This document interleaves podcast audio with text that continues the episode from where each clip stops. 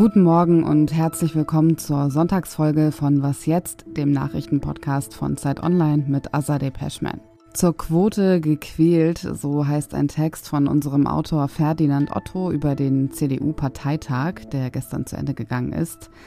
Was neben der Frauenquote sonst noch auf dem Parteitag wichtig war, das besprechen wir gleich. Und wir blicken nach Russland. Dort enden heute die Regionalwahlen. Erst einmal folgen hier aber die Nachrichten.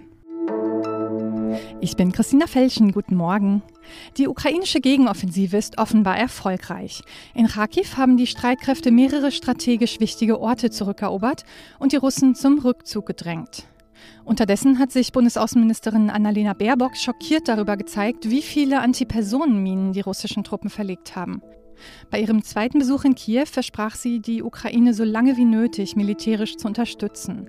Neue Zusagen machte sie aber nicht, zur Enttäuschung ihres Amtskollegen Dimitro Kuleba, der die Lieferung von Kampfpanzern gefordert hatte. Prinz Charles ist nun König Charles III. und damit neues britisches Staatsoberhaupt. Der 73-Jährige hatte viele Jahre Zeit, sich auf die Rolle vorzubereiten. Heute jährt sich der 11. September. Vor 21 Jahren flogen Al-Qaida-Terroristen zwei Passagierflugzeuge in das World Trade Center in New York und ein drittes Flugzeug ins Pentagon in Washington. Mehr als 3000 Menschen wurden dabei getötet und Präsident George W. Bush rief daraufhin den War on Terror aus. Schweden wählt heute ein neues Parlament. Seit 2014 wird das Land schon von den Sozialdemokraten regiert und es sieht so aus, als werde es auch dabei bleiben. Denn Ministerpräsidentin Magdalena Andersson liegt laut aktuellen Umfragen vorn. Sie strebt eine Allianz mit den Grünen, den Linken und der Zentrumspartei an. Redaktionsschluss für diesen Podcast ist 5 Uhr.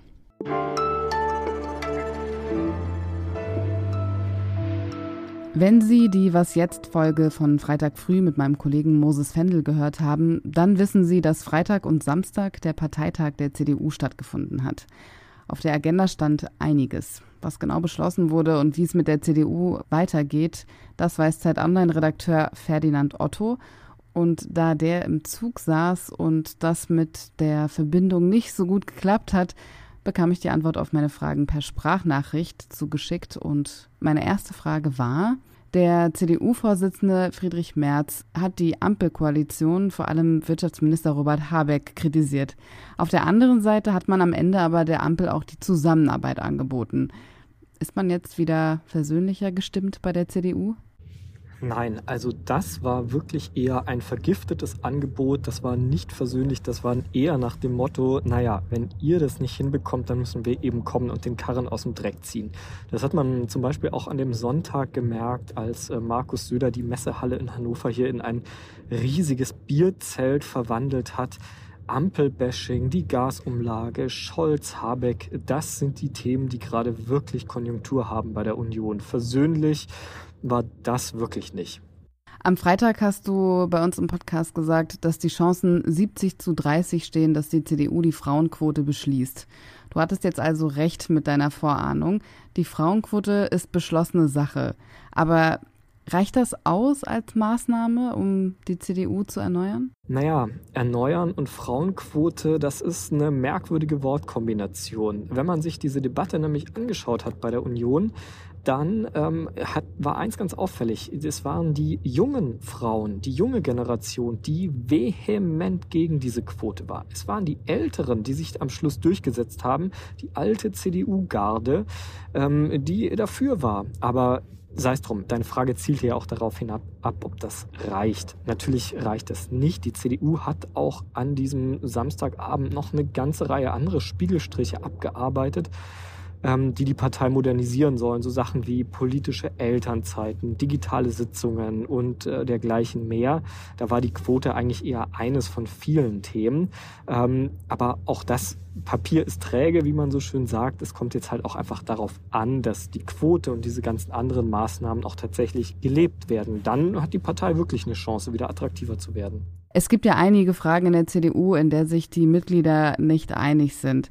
Würdest du sagen, dass die CDU es geschafft hat, zusammenzustehen oder zumindest nach außen hin eine Einheit zu verkörpern? Ja, es gab in der CDU tatsächlich einige Kontroversen, auch jetzt auf diesem Parteitag, aber ich würde sagen im allerbesten politischen Sinne. Die Partei hat sehr, sehr seriös gestritten um Themen wie das soziale Pflichtjahr oder in der Grundwertecharta, als es darum ging, ob das Wort bürgerlich da drin vorkommen soll oder ob man da jetzt Gleichstellung oder Gleichberechtigung reinschreibt.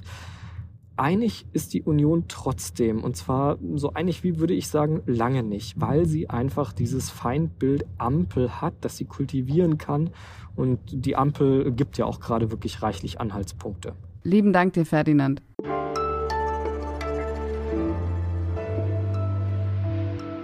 Alles außer Putzen. Bevor ich mit unserer Rubrik Alles außer Putzen weitermache, in dem Film, den ich empfehle, da geht es auch um Vergewaltigung. Also wenn Sie sich mit dem Thema gerade nicht konfrontieren wollen oder können, gerne circa 55 Sekunden vorspulen. Den Film, um den es jetzt geht, den habe ich letzte Woche gesehen auf einem Langstreckenflug, aber es gibt ihn auch auf Amazon Prime. Er heißt Promising Young Woman. Die Protagonistin Cassie führt ein Doppelleben. Einmal die Woche geht sie in einen Club, täuscht vor, extrem angetrunken zu sein, die Kontrolle über ihre Sinne zu verlieren und in dieser Situation, in der sie dann vermeintlich hilflos ist, kommt jedes Mal ein Mann auf sie zu, nimmt sie mit nach Hause, nutzt die Situation aus und fängt an, sie auszuziehen. In dem Moment, wo der Mann sie versucht zu vergewaltigen, löst die Protagonistin die Situation auf und erteilt ihm eine Lektion. Hinter diesen wöchentlichen Aktionen steckt ein Grund aus der Vergangenheit. Cassies beste Freundin wurde vergewaltigt und der Täter nie zur Rechenschaft gezogen. Und genau dieses Ereignis holt Cassie dann ein und die Art und Weise, wie sie dann Rache übt, ist so spannend erzählt und so gut gespielt, wie ich es schon lange nicht mehr gesehen habe.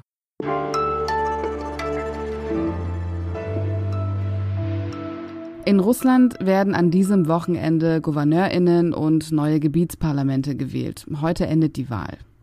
Normalerweise ist das eine Meldung, die uns vielleicht nicht unbedingt interessieren würde, aber wenn ein Land gerade vor allem außenpolitisch sehr im Fokus steht, dann können innenpolitische Ereignisse zum Politikum werden, das über die Landesgrenzen hinaus wahrgenommen wird. Über die Regionalwahlen in Russland, spreche ich mit unserem außenpolitischen Korrespondenten der Zeit, Michael Schumann. Hallo nach Moskau. Hallo Azadeh. Was sind das eigentlich für Wahlen, die heute stattfinden?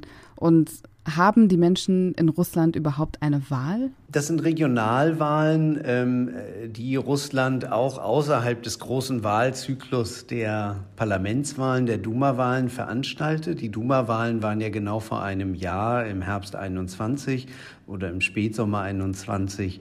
Ähm, damals äh, wurden auch Regionalparlamente gewählt. In einigen Parlamentsregionen waren die Ergebnisse nicht ganz so gut wie erwartet. Da wählt man jetzt auch noch mal. Andere Regionen hatten damals nicht gewählt und sind jetzt halt dran. Man hat eigentlich keine Wahl, weil ähm, die Kandidaten sind äh, vorausbestimmt. Sollten sich Kandidaten von Oppositionsparteien, die nicht erwünscht sind, bewerben, werden die aller Regel im juristischen Prozedere aussortiert, plötzlich irgendwelche Verfahren gegen sie eröffnet. Das heißt, es ist ziemlich sichergestellt, dass nur die erwünschten deputierten Abgeordneten dann auch das Lokalparlament erreichen. Inwiefern wirkt sich der Krieg in der Ukraine eigentlich auf die Regionalwahlen aus? Der Krieg spielt insoweit eine Rolle, als er natürlich äh, die ganze Zeit im Hintergrund als äh, Spezialoperation bezeichnet äh, läuft und die Leute sich dessen auch bewusst sind.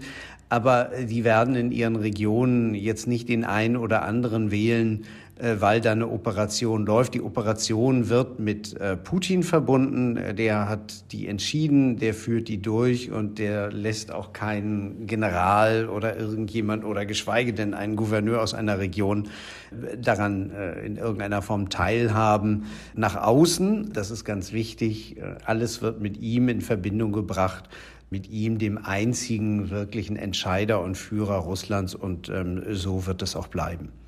Und mit welchen Ergebnissen kann man rechnen? Das Ergebnis wird darauf hinauslaufen, dass die vom Kreml vorausgewählten Kandidaten wahrscheinlich eine große Mehrheit bekommen. Die Frage ist dann manchmal, wie der eine oder andere abschneidet. Und das ist dann für den Kreml auch wiederum so ein Testfall. Ist das eine Figur, mit der wir auch in Zukunft arbeiten können oder müssen wir den doch wieder aussortieren und verhindern, dass der sich das nächste Mal zur Wahl stellt? Das heißt also, ähm, oft sind diese Wahlen für den Kreml auch ein Test einfach, wer ist ausreichend populär, dass er dann halt eben anschließend unsere Interessen in der jeweiligen Region durchsetzen kann und natürlich die Anweisungen von Putin in der Region durchsetzen kann. Dafür braucht man starke Leute und äh, diese starken Leute werden äh, gewählt und das Ergebnis insoweit ist von vornherein absehbar. Also keine großen Überraschungen heute. Danke dir, Michael. Sehr gern, Azadeh. Danke dir. Und das war was jetzt für heute. Heute ist Sonntag, das heißt, es gibt kein Update, aber dafür wie immer am Wochenende eine Spezialfolge über die neutralen Klimalabels. Falls Sie die noch nicht gehört haben, können Sie das nachholen. Ansonsten gibt es morgen früh wieder eine neue Folge Was jetzt mit meiner Kollegin Munja Mayborg. Ich bin Azadeh Peschman. Kommen Sie gut durch den Tag.